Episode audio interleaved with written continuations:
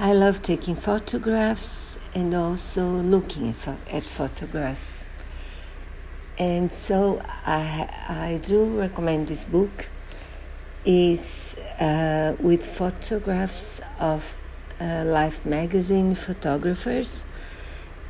It's separated on each uh, photographer and it has pictures of many many stuff different stuff history photographs of people in of uh, soldiers and destruction of bombs and places and babies in the in their mother bellies and uh, famous people like the Beatles or Fred Astaire.